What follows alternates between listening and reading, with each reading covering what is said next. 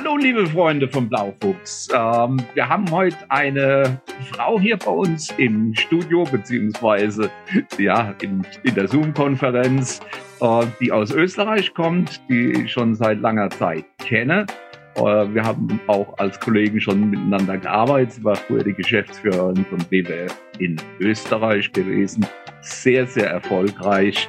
Ähm, hat den Turnaround in Österreich geschafft vom WWF und ist inzwischen Vorständin äh, bei der Ökostrom AG und sie heißt Hildegard Eichberger, nicht wundern. Äh, ich nenne sie Gitsch, das ist ihr, ihr allgemein üblicher Spitzname für alle Leute, die sie kennen.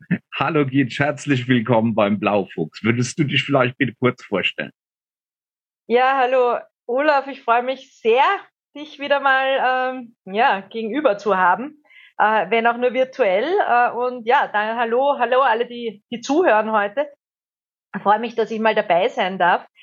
Ähm, der Olaf hat mich ja schon so ein bisschen vorgestellt, so ein paar Eckpunkte. Ich bin, äh, ich bin Österreicherin, wie man hört. Ich bin, äh, äh, ich bin von meinem, äh, von, von meinem Hintergrund her Technikerin eigentlich, habe äh, Kulturtechnik und Wasserwirtschaft studiert. Das ist ein sowas ähnliches wie Bauingenieurwesen mit einem äh, äh, mit, mit einem sehr starken äh, Wasserfokus. Äh, ich habe äh, in verschiedenen Funktionen äh, gearbeitet, aber schon ganz früh im Bereich der Zivilgesellschaft, eben beim im WWF, wie der Olaf erwähnt hat. Ich war dann auch äh, habe hab mich aber sehr stark, äh, ich war immer so in Managementfunktionen, aber immer auf der Seite Gesamtorganisation oder Kommunikation. Also ich habe mich sehr stark in die, in die Kommunikation, ins Campaigning auch vertieft, auch im, im Bereich Fundraising und Spendenwerbung. Ich war dann auch beim ORF, habe dort eine, eine Umweltmarke, also ORF ist ja der öffentlich-rechtliche in Österreich, habe dort eine Umweltmarke aufgebaut und das war als Verein organisiert.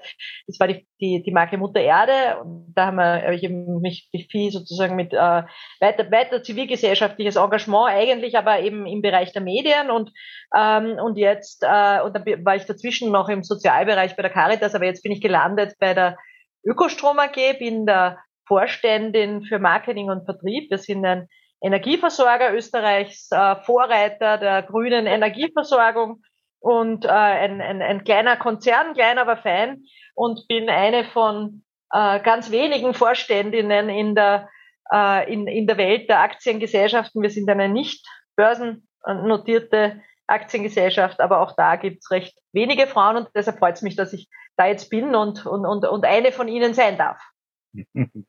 Ja, darum habe ich dich auch eingeladen. Also wir hätten immer einen Grund miteinander zu sprechen. Das ist, äh, das ist nicht der Punkt. Aber ich fand das so fantastisch, dass du jetzt äh, in diese Vorstandsrege vorgestoßen bist.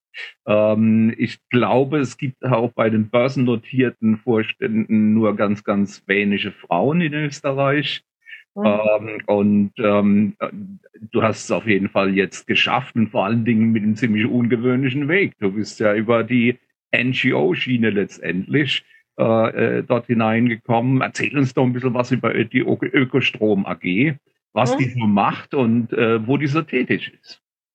Ja, ich muss jetzt zuerst wirklich eine, eine Lanze für Frauen brechen, die äh, kenne so viele total fitte Frauen, die aber irgendwie karrieremäßig eben nie diese, man sagt immer dieses gläserne Decke, aber die, die wird halt oft, die wird halt öfter von Männern durchbrochen als von Frauen. Ich habe nachgeschaut im Vorfeld, ich habe für börsennotierte AGs die Zahl gefunden, das sind 14 Frauen von 192 Vorstandsmitgliedern in, in Österreich. Das ist einfach echt wenig und es entspricht jedenfalls nicht meiner Wahrnehmung, wie viele Frauen in der Lage wären, solche Jobs zu machen. Ja. Und du hast ja gerade gesagt, ich bin, äh, komme noch dazu, bin ich ja insofern Quereinsteigerin, weil ich bin, soweit ich das weiß, äh, die erste, die direkt von einer, einem NGO in den Vorstand einer Aktiengesellschaft gewechselt ist, hat in Österreich. Ähm, ich meine, es werden auch nicht sehr viele in Deutschland sein, aber bei uns ist das sehr unüblich. Und äh, insofern habe ich so ein bisschen an ähm, ein bisschen einen, einen, einen verqueren Zustieg äh, und ich, ich mag dazu nur ermuntern, weil ich glaube, dass das oft auch damit zu tun hat, dass man sich Dinge einfach zutrauen kann und ich kenne, wie gesagt, sehr viele, denen ich zutrauen würde, aber die vielleicht gar nicht auf die Idee kommen. Also ich bin der lebende Beweis, das geht und äh, bitte an alle, an alle Frauen, äh, bewerbt euch einfach oder tut es einfach. Es ist, es geht, man kann es machen. Könnt mich anrufen und ich sage euch dann, wie es geht. Ähm, aber, aber Danke für das Angebot. äh, das voll gerne, ja. Also das, äh, das jedenfalls. Auch Männer, aber in dem Fall finde ich, werden die Frauen mehr gefördert. Ähm, die, die Ökostrom AG ist, äh, wir sind, äh, warum habe ich es dorthin geschafft? Äh, wahrscheinlich ist das Untypische auch, äh, hat ein Stück weit damit zu tun, dass das Untypische auch in dem Unternehmen Ökostrom AG liegt. Wir sind ein, eigentlich ein Energiekonzern, kann man so sagen. Ja. Wir sind, äh, wir, wir produzieren Energie, also wir haben selber Windanlagen, wir machen äh, Photovoltaik, produzieren wir selber in, in drei Ländern, also in Österreich vor allem, aber auch in, in, in der Slowakei, in Tschechien. Wir haben auch Anlagen in Deutschland. Ähm, wir, wir handeln auch Strom und wir vertreiben Strom. Wir haben ungefähr 80.000 Kundinnen, haben gerade einen anderen äh, äh, kleinen Vertriebsfirma gekauft. Also, also sie kommen jetzt bald über die 90.000 Kundinnen. Also wir sind eigentlich sowas wie ein, ein Stromkonzern, sehen uns aber gar nicht konzernig, sondern wir agieren sehr äh, auch mit sehr viel gesellschaftlichem Engagement. Wir sind nämlich aus der Anti-Atom-Bewegung heraus gegründet worden vor über 20 Jahren. Und eigentlich war die Idee, dass man sagt, man beweist Energieversorgung und nachhaltige grüne Energieversorgung geht auch äh, wirtschaftlich erfolgreich. Und es war quasi der Beweis, den man da angetreten ist. Und jetzt nach 22 Jahren können wir das, glaube ich, recht eindrucksvoll beweisen, weil wir schreiben jedes Jahr Gewinne, wir, unsere Aktienkurse steigen, wir äh, schütten auch Dividenden aus, äh, aber vor allem wir tun immer das Richtige oder glauben, äh, es ist uns wichtig, dass wir halt einfach auf der, auf der grünen Energieschiene weiter sind und das auch ausbauen. Und äh, Genau, und insofern ticken wir sozusagen ein Stück weit anders, weil bei uns nicht der Gewinn im Vordergrund steht, sondern zuerst einmal der Inhalt äh, und die Energiewende. Aber das geht natürlich nur mit Gewinn, weil sonst wird es uns schon längst nicht mehr geben und das, das kombinieren wir ganz gut. Ja. ja. Ähm, du hast gerade eben gesagt, dass ihr Windräder und so weiter betreibt. Wie, wie sieht denn da der Energiemix aus? Wie, wie kriegt ihr das hin, dass ihr eure Leistung anbieten könnt?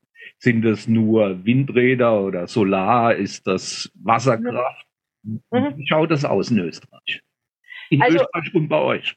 Genau, also in Österreich ist es so, dass Österreich ein Land der Wasserkraft ist. Äh, das muss man sagen. Deshalb hat Österreich eigentlich ähm, historisch sehr hohe, äh, sehr hohe Zahlen, was den Anteil der erneuerbaren Energie betrifft. Das hat aber dann leider auch, da ist nämlich über, schon lange über 70 Prozent. Also drunter war man eh nie, weil man halt die großen Wasserkraftwerke vor allem an der Donau hat.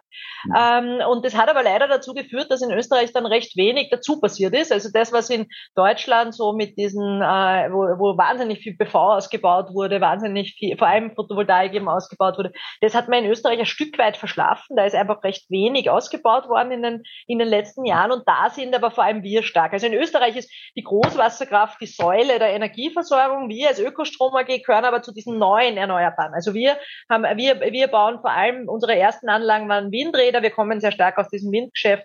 Ja. Waren auch eine der ersten, die Windräder aufgestellt haben in Österreich. Das sind ja mittlerweile ist ein, eine, eine, ist, ist vor allem im Burgenland stehen ja sehr viele Wind Windanlagen, ist ein riesiger, mittlerweile das größte, wenn man es zusammennimmt, das größte Kraftwerk, das in Österreich steht, ist ein Windpark, wenn man es so zusammennehmen will und äh, machen jetzt auch mehr und mehr Photovoltaik, weil einfach, wenn man einfach sagen muss, die Flüsse sind schon ziemlich ausgebaut mhm. äh, in Österreich. Das heißt, alles, was man da ähm, noch zusätzlich ausbauen würde, würde halt auch äh, würde halt auf der, auf der anderen Seite dem Naturschutz wieder Probleme bereiten. Und das wissen genau. der Olaf und ich aus, aus unserer WWF-Zeit, dass einfach die, die, dass, dass, dass es da oft zwei Seiten der Medaille gibt. Ja? Also wenn man jetzt sozusagen einerseits schön erneuerbare Energie zu haben, auf der anderen Seite äh, tut es einem Fluss auch nicht unbedingt gut, wenn alle 100 Kilo oder alle 50 Kilometer ein Querbauwerk da drinnen steht.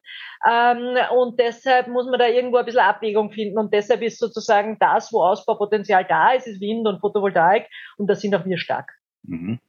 Äh, das wollte ich nämlich gerade sagen. Ähm, äh, Wasserkraft ist nicht ganz un, äh, kann man nicht ganz unkritisch sehen, denn ähm, für den Naturschutz ist das nicht so toll. Vor allen Dingen, wenn man schon so weit ausgebaut hat, wie das in Österreich der Fall ist und wahrscheinlich auch in der Schweiz, schätze ich äh, wo ja auch viel Wasserkraft äh, genutzt wird durch die schönen Höhenunterschiede, hat man da ja, hat man da ja eine Menge Möglichkeiten. Ähm, das ist ja auch nicht ganz unproblematisch. Das heißt, ihr setzt das auf einen Mix aus, aus Wasserkraft, beziehungsweise das ist ja sowieso vorhanden, aber aus Windrädern und zunehmend ähm, Photovoltaik. Genau. Wie ist das bei uns? Kommt so langsam die Diskussion wieder auf äh, bezüglich neuer Technologien im Nuklearbereich. Ist das ein Thema in Österreich und wie sieht man das in Österreich und mhm. wie seht ihr das?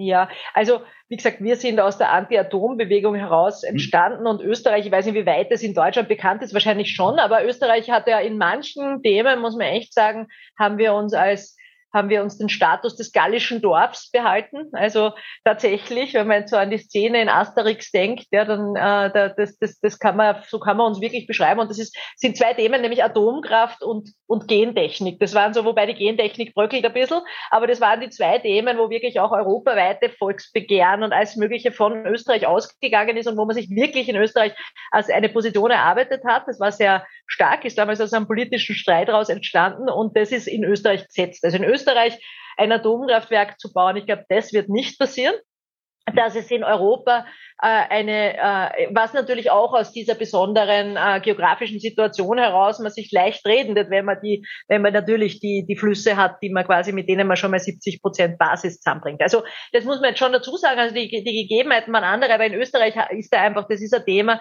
und da gibt es einen breiten politischen und gesellschaftlichen Konsens dazu, dass Atomkraft nichts ist, was kommen wird. Wir wissen aber, dass das äh, natürlich, dass das in Europa und auch in Deutschland natürlich anders gesehen wird und dass das immer wieder Diskussion wird, dass Atomkraft dann auch als Klimaschutzmaßnahme dargestellt wird.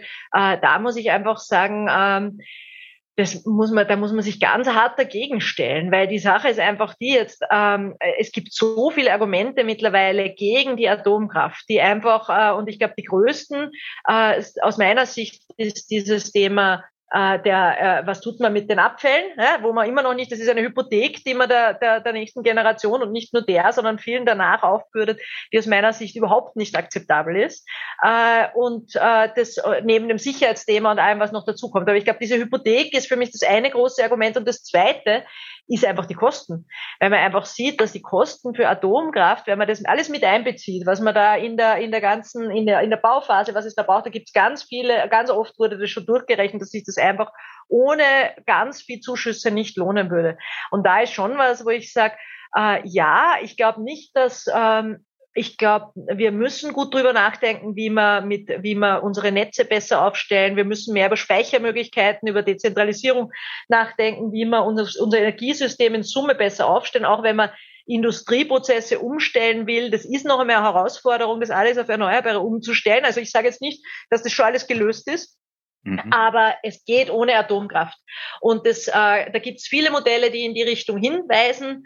Und äh, ich glaube, da jeder Euro, der man jetzt in der Atomkraft steckt, steckt man nicht in, äh, in, in eine, ein zukunftsfähiges System. Und das ist schade drum, weil es gibt keinen Grund zu glauben, dass man es nicht auch zukunftsfähig aufstellen kann. Ja, ähm, ich habe kurz bevor wir jetzt gestartet sind, habe ich, äh, hab ich die Nachrichten gesehen und ähm, offensichtlich gibt es einen Koalitionsvertrag in Deutschland.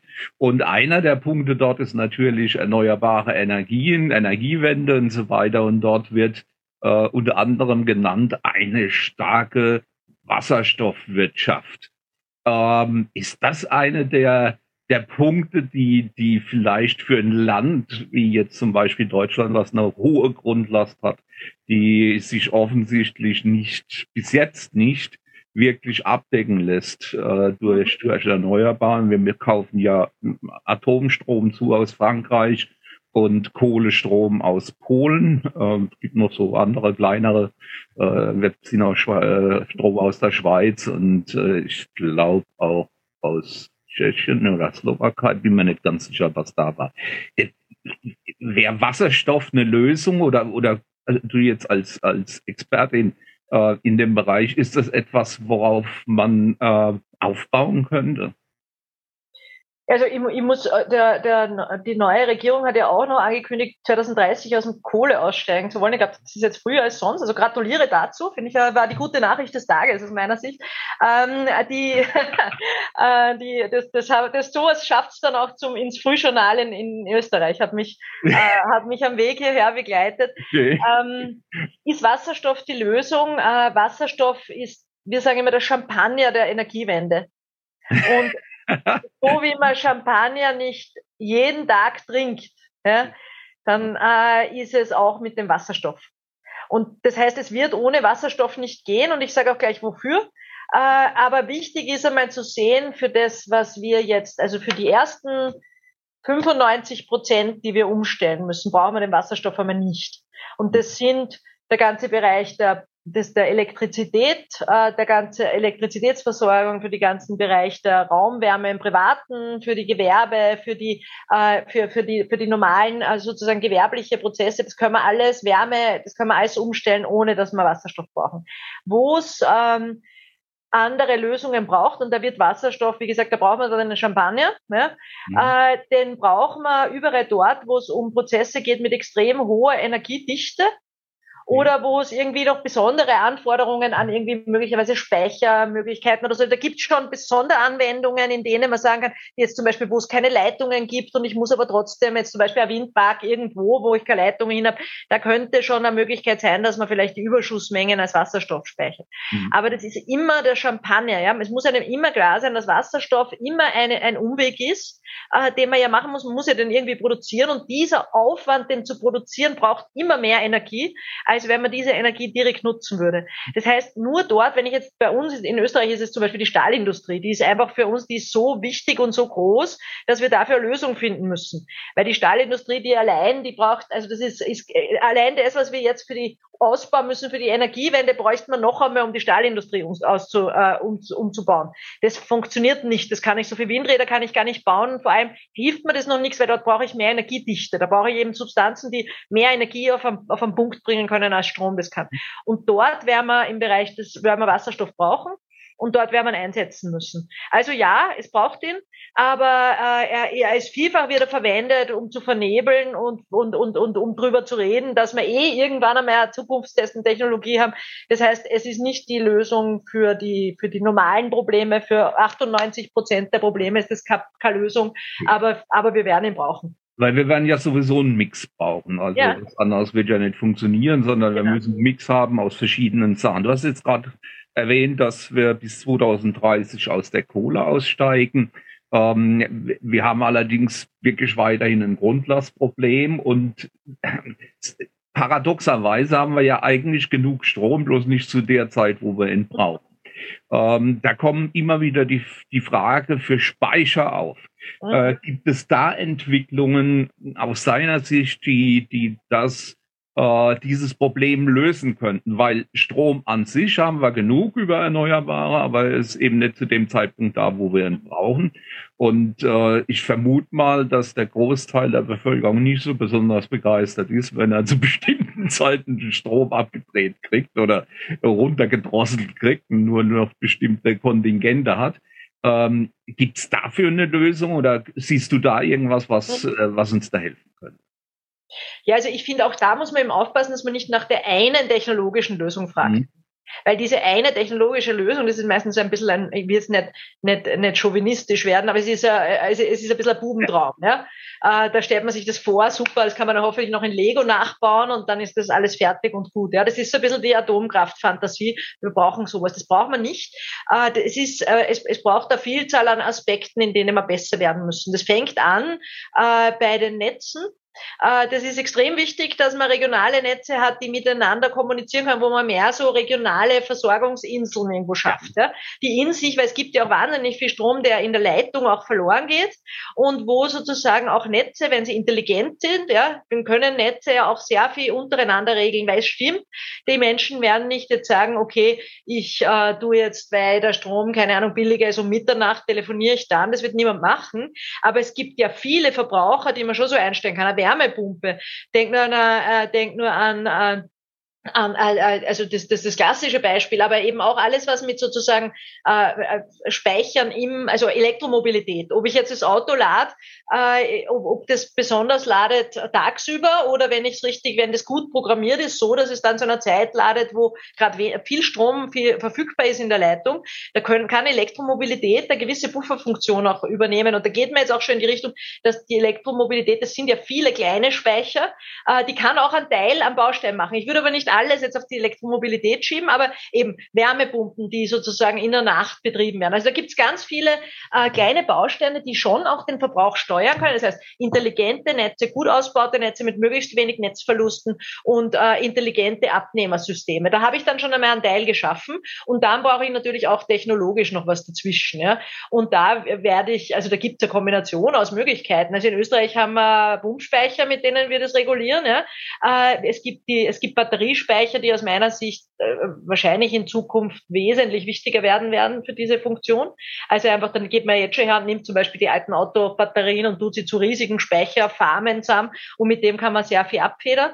Hm, es gibt auch die Möglichkeit der Umwandlung eben, also in dem Fall, ich habe es erst schon in dem Fall den Wasserstoff genannt oder auch in, äh, in thermischen Kraftwerken, wo man sozusagen da eine Strom-Wärme-Kopplung zusammenbringen kann. Also da gibt es technologisch schon auch Möglichkeiten, aber wir müssen jetzt nicht alles mit Pumpspeichern vollpflanzen. Also ähm, das ist jetzt nicht der Punkt, aber da gibt es verschiedene Kombinationen aus Lösungen, mit denen wird man das hinkriegen. Aber man soll jetzt auch da vom Kleinen anfangen, weil wenn man es nur hochtechnologisch äh, sieht, dann haben wir, wir haben immer das Netzproblem, haben wir sowieso, also an den Netz müssen wir sowieso also arbeiten und dann würde ich dort anfangen auf der Ebene. Ja. Ähm, was mir in der Diskussion in letzter Zeit erst richtig klar wurde, war, wie sehr äh, die europäischen Netze zusammenhängen und das hören wir ja auch immer wieder im Zusammenhang mit mit irgendwelchen äh, äh, Vorstellungen von, von Blackouts. Es gibt ja auch äh, von der, von der, vom Amt für Katastrophenschutz in Deutschland dahingehend Warnungen und dass wir, dass wir uns auf so eine Situation einstellen sollten. Ähm, lässt sich sowas überhaupt noch national lösen? Weil offensichtlich sind wir ja so in Europa vernetzt mit unseren, mit unseren Stromnetzen, dass wenn es irgendwo ganz, ganz ferne irgendwo klemmt, äh, äh, zu Kettenreaktionen kommen kann. Ist das überhaupt noch alles national lösbar oder kann man das eigentlich nur auf europäischer Ebene lösen? Naja, es gibt ja eben, da gibt's ja auch schon, ich glaube, es ist die Realität ist, dass das europäisch sowieso zusammenhängt mhm. und dass man das, äh, da, nein, das kann man nicht, äh, nicht national lösen. Also ich habe eine Buchempfehlung dazu, die ist allerdings ein bisschen gruselig von Mark Ellsberg, eben Blackout.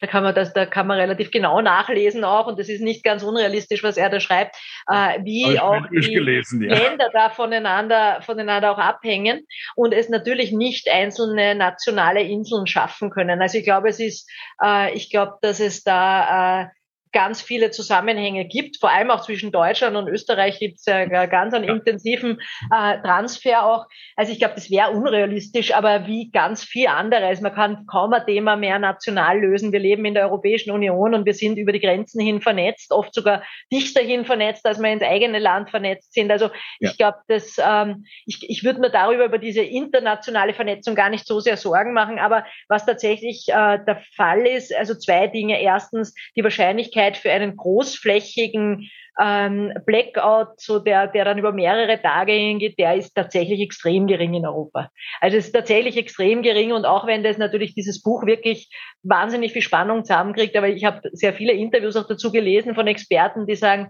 äh, dass das so funktioniert auch wieder nicht. Also es ist die Wahrscheinlichkeit, dass sowas wirklich in der Form passiert, die halten die quasi für null, dass einmal für eine Zeit lang sozusagen es passiert, dass es eine Kettenreaktion gibt, dass dann mehrere Kraftwerke runtergefahren werden müssen und dass man wieder anfangen muss, Strominseln aufzubauen. Die Wahrscheinlichkeit ist schon da. Und äh, ich glaube, dass natürlich zunehmend das ein Thema sein wird, wenn man die Netze nicht ausbaut. Weil was schon passiert ist, mhm. ist einfach, dass man in der wir, wir kommen aus einer Zeit, wo es viele große Kraftwerke gab und dann hat man geschaut, wie von diesen Kraftwerken der Strom wegkommt. Und jetzt kommen wir bei einer Zeit, wo es viele kleine Kraftwerke gibt, ja, bis hin zum äh, kleinen vielleicht PV-Kraftwerk, das du am Dach hast oder so. Ja, da bist du ja dann auch ein kleiner Produzent. Und das sind andere Ansprüche an diese Netze auch mehr Volatilität über die Erneuerbaren drinnen. Und diese Ansprüche, das, das, dem gilt es zu entsprechen. Und die, und die Gefahr, dass man im Moment ein Windrad baut und zehn Jahre lang keinen Netzanschluss kriegt, ist wesentlich größer, als dass man Blackout in den Netzen haben. Also ich glaube, dass ja, ich glaube, an den Netzen muss echt was getan werden, dass die, die unseren Ansprüchen genügen. Die Blackout-Gefahr schätze ich, und da berufe ich mich auf Experten auf dem Gebiet, als relativ gering ein. Auch in Österreich, muss man sagen, wird das gerne ein bisschen geschürt, weil das natürlich auch eine sehr super Rechtfertigung für, also ich, ich sage jetzt einmal, ist eine gute Rechtfertigung auch, warum wir ein starkes Bundesheer brauchen. Äh, ja, also sicher, man soll für alles vorbereitet sein, aber in, in Wirklichkeit muss man sagen, ist unser Stromnetz extrem sicher. Ich kann mich nicht erinnern, wann es den letzten größeren Ausfall gegeben hat und es gibt eigentlich jetzt keinen Grund zur Annahme, dass sich das ändern sollte. Also ich war 1977 in den USA, als mhm. ja, äh, der große Blackout in New York war. Oh. Und eigentlich sollte ich an diesem Tag in New York sein. Mhm. Äh, äh, und wir hatten uns damals entschlossen, aber noch ein paar Tage in Florida zu bleiben und äh, haben uns das dann am Fernsehen angeschaut, was da alles so passiert. Also es war wirklich eine, eine, eine wir waren dann danach in New York und das war wirklich eine fürchterliche Angelegenheit. Mhm. Allerdings äh, in den neueren Blackouts in den USA, und dort ist das ja gar nicht so selten, sondern ja. kommt das ja regelmäßig vor, weil die ein fürchterlich veraltetes und nicht vernetztes Netz miteinander haben, sondern ganz fürchterliche Zustände. Ähm, äh, äh, dort haben sich diese Horrorgeschichten mit Plünderungen und so weiter eigentlich nicht mehr abgespielt, sondern mhm. äh, dort, das kann man nachlesen, habe mich ein bisschen mit damit beschäftigt, weil ich daran gedacht habe, als ich äh, als ich über diese Blackout-Möglichkeiten gehört habe und habe mich da halt eben an meine Kindheit erinnert. Ähm, und ähm, äh, dort äh, die, die, die neueren äh, Vorfälle, die waren bei weitem nicht so dramatisch. Ähm, mhm. Und es wurde mehr auf Nachbarschaftshilfe gesetzt und so weiter als auf Raub und äh, Mord oder was auch immer. So ist es. Ähm, ja, vielen herzlichen Dank. Ähm, ich fand das ein sehr angenehmes und jetzt auch sehr inspirierendes Gespräch die Zeit ist jetzt auch relativ schnell rumgegangen, die wir, die wir uns vorgenommen haben. Äh, liebe ich danke dir recht herzlich äh, für deine Teilnahme hier im Blaufox und äh, würde mich freuen, wenn wir in Zukunft von der äh, Vorständin im, äh, bei Ökostrom AG äh, noch einiges Gutes hören würden. Und ähm, ja, ich denke, wir sehen uns bald wieder. Vielen herzlichen Dank. Ja, auch von mir. Ich hoffe, es hat Spaß gemacht. Mir hat es Spaß gemacht. Danke, Olaf. Danke an euch alle. Bis zum nächsten Mal. Sehr, vielen Dank. Tschüss.